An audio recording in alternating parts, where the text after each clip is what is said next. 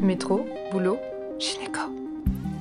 Le micro des gynécos, les podcasts de la GOF.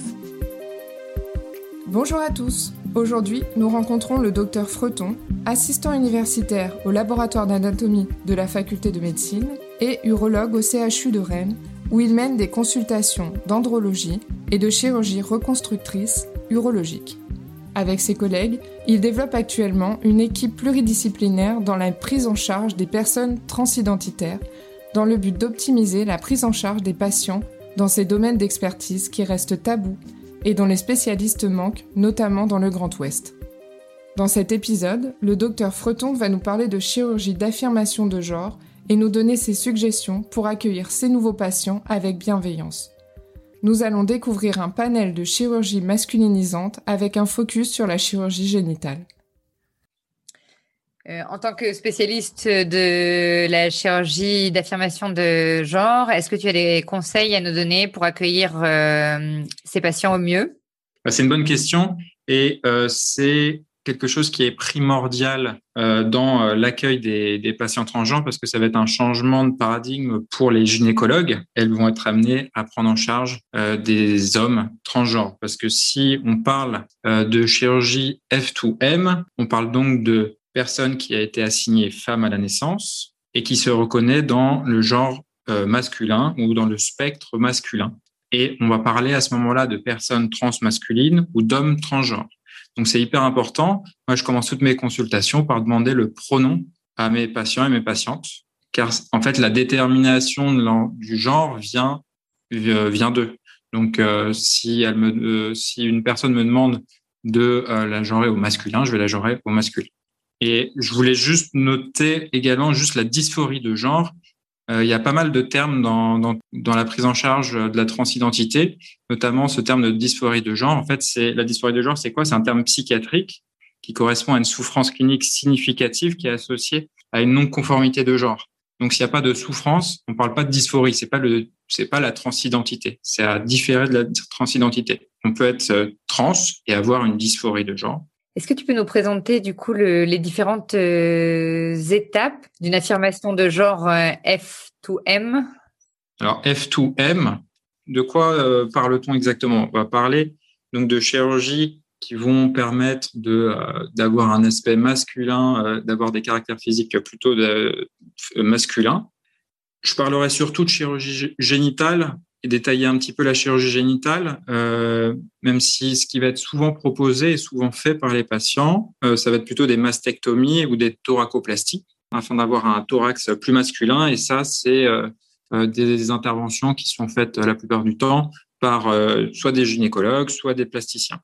Vous pouvez, en gynéco, vous allez avoir des demandes d'hystérectomie, d'ovarectomie ou de ligature de tronc visée de stérilisation. Mais toutes ces interventions ne sont pas obligatoires. Elles sont souvent demandées, mais elles ne sont pas obligatoires et elles seront individualisées sur les besoins du patient en fonction de sa sexualité et son projet euh, de euh, fertilité, et son projet de paternité dans le futur. Euh, et notamment, ça m'amène à vous parler de la préservation de la fertilité. C'est un message essentiel. Il faudra proposer aux patients au moins une consultation dans un sécos afin de pouvoir envisager une préservation de fertilité. Les SECOS ont récemment mis en place des recommandations pour faire de la préservation de fertilité. L'utilisation des gamètes est astreinte à la loi et donc pour le moment elle est assez limitée, mais on ne sait pas si la loi changera pas dans les années euh, qui viennent. Et donc il est recommandé que les patients euh, trans puissent avoir une préservation de fertilité qui sera d'autant plus facile si elle est faite avant une hormonothérapie. Donc les deux interventions euh, classiques qu'on peut réaliser pour les chirurgies euh, génitales pour les euh, patients F2M, ça va être les métoidioplasties ou métaïdioplasties. Il y a pas mal de termes consacrés, qui est finalement la construction d'organes génitaux d'aspect masculin en utilisant les organes génitaux natifs. Ça correspond à un allongement du clitoris afin de créer un aspect de pénis de petite taille. À côté, on pourra proposer aux patients une phalloplastie qui va être la création d'un néophallus en utilisant un euh, lambeau. En gros, une méta, on va utiliser euh, le clitoris qui a grossi sous hormonothérapie, sous testostérone, euh, et on va l'allonger Et on va plus ou moins après associer un geste d'urétroplastie afin de pouvoir uriner debout, qui est souvent la demande essentielle sur la métaïdioplastie. On va également euh, façonner un nouveau scrotum. On va faire une scrotoplastie en utilisant les grandes lèvres. On fermera ou pas le vagin en fonction des souhaits du patient, parce que parfois il peut avoir une sexualité antérieure avec son vagin. Donc, ça sera des questions à, vraiment discuter avec, avec les patients. En fait, la discussion va se faire notamment sur bah, le type de chirurgie, le nombre de chirurgies, le site d'honneur ou pas en cas de phalloplastie, car il y a besoin d'un lambeau, et euh, les, les, souhaits du patient. La méta permet d'uriner debout dans la majorité des cas. Euh, elle permet de conserver le clitoris euh, à visée euh, érogène et à visée sexuelle, car on, on, ne touche pas à l'épithélium du clitoris. En revanche, il faut oublier probablement une sexualité pénétrative, car la pénétration dans les études, c'est souvent aux alentours de 2%. Il y a des nouvelles techniques, on peut mettre des implants dans les corps caverneux du clitoris pour allonger un petit peu le, pénis, mais on aura en moyenne à la fin un pénis qui est environ de 4-5 cm mais qui donnera un aspect esthétique euh, qui correspond à des organes génitaux masculins. Et euh, finalement, 80, environ plus de 90% des patients après ce type de chirurgie euh, disent se sentir masculins au niveau génital. Et avec une, possibilité d'érection au moins modérée, c'est ça? On peut avoir une petite érection. Après, c'est, euh, il faudra pas envisager ce type de chirurgie comme pour avoir une, érection euh, comme un comme avec une verge native. On va pas pouvoir aller euh, vers ce pendant-là en fait. Parfois, il faut parfois déconstruire euh, les, les images, parfois les fantasmes que les, les, patients peuvent avoir, parce que toutes ces chirurgies ne, ne donnent pas forcément la même chose qu'une verge native d'hommes cisgenres et sont quand même soumis à un taux de complications non négligeable, et notamment au niveau de l'urètre parce qu'on a 10 à 50% de complications avec euh, au moins 30 à 50% probablement de, de complications urétrales, même sur les méta. La méta va permettre d'avoir un aspect esthétique d'organes génitaux masculins, va permettre dans la majorité des cas d'uriner debout et de conserver une sensibilité au niveau du, euh, du gland du pénis, mais il faudra pas euh, envisager d'avoir euh, de pénétration comme on pourrait l'entendre avec une verge native. D'accord. Et pour la phalloplastie? Concernant la phalloplastie, on va créer un néophallus en utilisant un lambeau. C'est des chirurgies qui sont beaucoup plus longues. Hein. La première, euh, ça sera environ environ 4 heures. Et la phalloplastie, on est plutôt sur des, sur des chirurgies qui durent entre 6 et 9 heures en double équipe avec classiquement un, chirurgien euh, plasticien qui fait euh, la levée du lambeau et la microchirurgie, associé à souvent un urologue qui va créer un, un urètre, plus ou moins fermer euh, le vagin et préparer le clitoris pour accueillir après le, lambeau. On va prendre un lambeau qui est souvent, dans la majorité des cas, ça sera un lambeau antébrachial, qui est vascularisé sur le pédicule radial. Parfois, on peut avoir d'autres types de lambeaux, des antéro-latéraux de cuisse, le grand dorsal. On peut avoir des phallo-abdominales. Chacun des lambeaux a euh, des avantages et des inconvénients. Et euh, celui qui a le meilleur avantage, notamment sur la création d'un urètre, euh, ça va être le lambeau antébrachial et c'est pour ça qu'il est souvent utilisé. En revanche, un lambeau, il y a toujours la question du site d'honneur et des séquelles au niveau de ce site qui sont vraiment à prendre en compte au niveau des organes génitaux existants. On va former, en fait, on va faire une urétroplastie d'avancement en utilisant la plaque urétrale et les petites lèvres.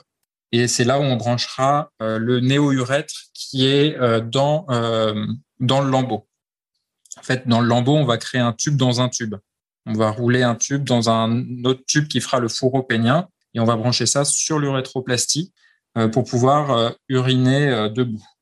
Le clitoris, il y a plusieurs techniques selon les différents centres. Souvent, on le désépithialise ou on l'enfouit. On peut également le latéraliser.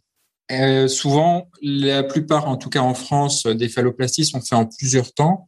Donc, le premier temps était donc la levée du lambeau, la mise en place du lambeau euh, au niveau euh, pubien. Et le deuxième temps va correspondre à la création du scrotum, la fermeture de l'urètre, car on aura mis en attente l'urètre en, périnéostomie. On fera la périnoplastie, on, on fabriquera donc un périnée d'aspect masculin et on y associera une glanuloplastie afin de créer une couronne sous-glandulaire au niveau du lambeau. Et dans un troisième temps, on mettra des implants testiculaires et puis des implants à visée érectile, bien sûr si euh, le patient souhaite euh, ce type d'implant. Ça doit être vraiment dingue ce type de chirurgie. c'est pas dénué de complications et donc ça, les trois temps, c'est quand ça se passe bien et qu'il n'y a pas de pas de complications à prendre. Donc c'est vraiment un parcours très long et il faut les patients sont au courant, mais euh, il faut bien discuter de, de des complications parce qu'on a quand même 5 euh, à 12 de reprise dans les, dans les 24 heures, 20 à 60% de complications urétrales. C'est pour ça qu'il y a pas mal d'urologues qui font ce type de chirurgie également. Euh, mais on peut avoir des fistules, des sténoses, des calculs sur des poils euh, dans, sur le, dans le néo-urètre. Et puis, au niveau des implants, on a quand même 45, 50% de complications et une durée de vie d'implant qui est de, de 5 à 10 ans.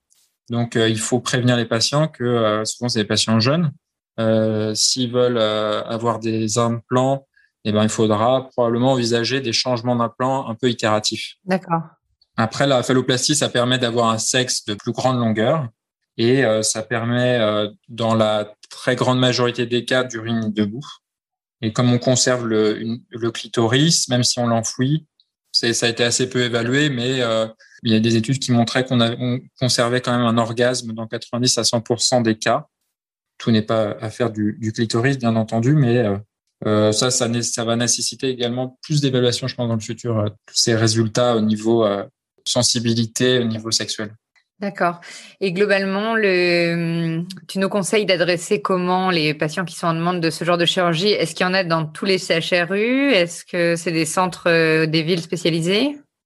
Malheureusement, il y a une grosse inadéquation entre euh, l'offre de soins et la demande sur toutes les chirurgies euh, génitales trans. Hein, je vais parler de ce que je connais, mais euh, il y a toujours entre il y a plusieurs années d'attente. Euh, moi, je me forme à Lyon et à Lyon, ils ont sur les chirurgies 4 à 5 ans d'attente après avoir rencontré le chirurgien et que le choix soit arrêté. donc, il y a des longues listes d'attente pour les patients. Ça nécessite qu'il y ait de plus en plus de praticiens et de praticiennes qui s'y mettent surtout qu'on voit une augmentation de la prévalence euh, euh, de la transidentité euh, dans la population. Donc, pour, pour les sites qui réalisent des chirurgies, des chirurgies génitales pour les F2M, il y a Lyon, le plus gros centre. On peut citer Lille. sur Paris, il y a Foch et Tenon. Et d'autres centres peuvent proposer ce type de chirurgie. Là, je vous parle de centres où euh, normalement toute la prise en charge peut être réalisée. Parce que parfois, il y a également des, des centres, par exemple, qui peuvent faire des phalloplasties, mais sans urètre ou sans implant euh, à visée érectile. Donc, euh, ce, sera, ce sera à voir. Mais là, je vous ai cité les plus gros centres. Souvent, dans les étapes de la de l'affirmation de genre, ça commence par une hormonothérapie, c'est ça? Ça dure à peu près combien de temps en général euh, avant que quelqu'un puisse accéder à la chirurgie s'il la demande dès le début? Alors, l'hormonothérapie pour l'F2M, ça va être euh, assez simple. Ça va être de la testostérone, euh, souvent euh, proposée en injection intramusculaire et en gel. Ça va induire un changement des caractères physiques qui va débuter euh, progressivement en quelques mois on va avoir une redistribution de la graisse, euh, on va avoir euh, un changement de pilosité, une augmentation de la masse musculaire. Et au niveau génital, on va avoir cette clitoromégalie, mais qui peut être maximale à jusqu'à deux ans après le début de la testostérone. On va avoir une atrophie vaginale, pareil, jusqu'à qui peut prendre jusqu'à deux ans. donc c'est pour ça que souvent on propose et les recommandations vont dans ce sens c'est euh, de proposer une chirurgie génitale, euh, si le patient le souhaite, à partir de deux ans d'hormonothérapie. Après, la prise d'hormones n'est pas, euh, ou l'absence de prise d'hormones n'est pas une contre-indication à une chirurgie, parce que parfois il peut y avoir des contre-indications ou des, des, patients qui ne veulent pas d'hormonothérapie et les, les, recommandations internationales de la WPAT le, précise bien. mais c'est vrai que comme si on est sous hormones, on peut avoir ces changements qui peuvent changer les tissus et qui peuvent changer donc les, résultats de la chirurgie. On aime bien avoir quand même une anatomie définitive avant de proposer une chirurgie. Est-ce que tu as des supports ou des lieux de formation à recommander aux jeunes gynécologues qui seraient intéressés spécifiquement par euh, la chirurgie d'affirmation de genre? Il y a une, grande euh, disparité sur l'offre de soins en France et donc notamment sur par exemple des hystérectomies ou des, ovariectomies.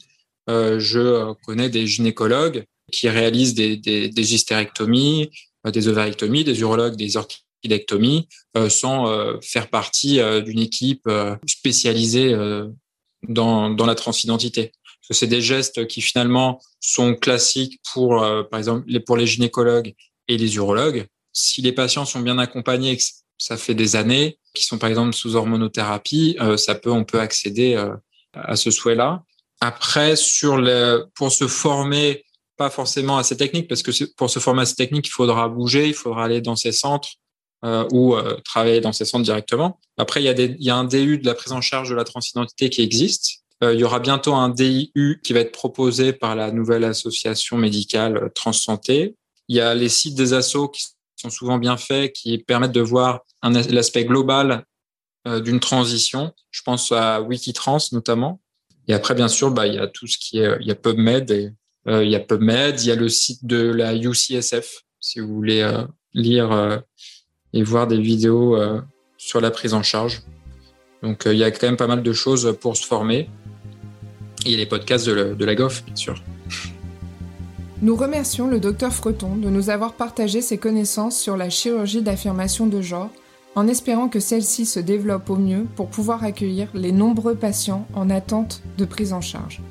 Cette interview a été préparée et animée par Océane Pêcheux pour la GOF. Je tiens à préciser que le docteur Freton est l'ancien trésorier de la FUF, assaut qu'on remercie au passage pour son aide dans le lancement de la chaîne. Je vous invite d'ailleurs à aller suivre le podcast FUF. Merci à tous de nous avoir écoutés aujourd'hui. Rendez-vous la semaine prochaine pour un nouvel épisode. Vous retrouverez toutes les ressources et références de ce podcast dans la description.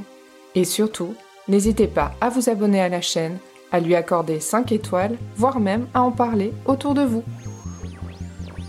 Métro, boulot, gynéco.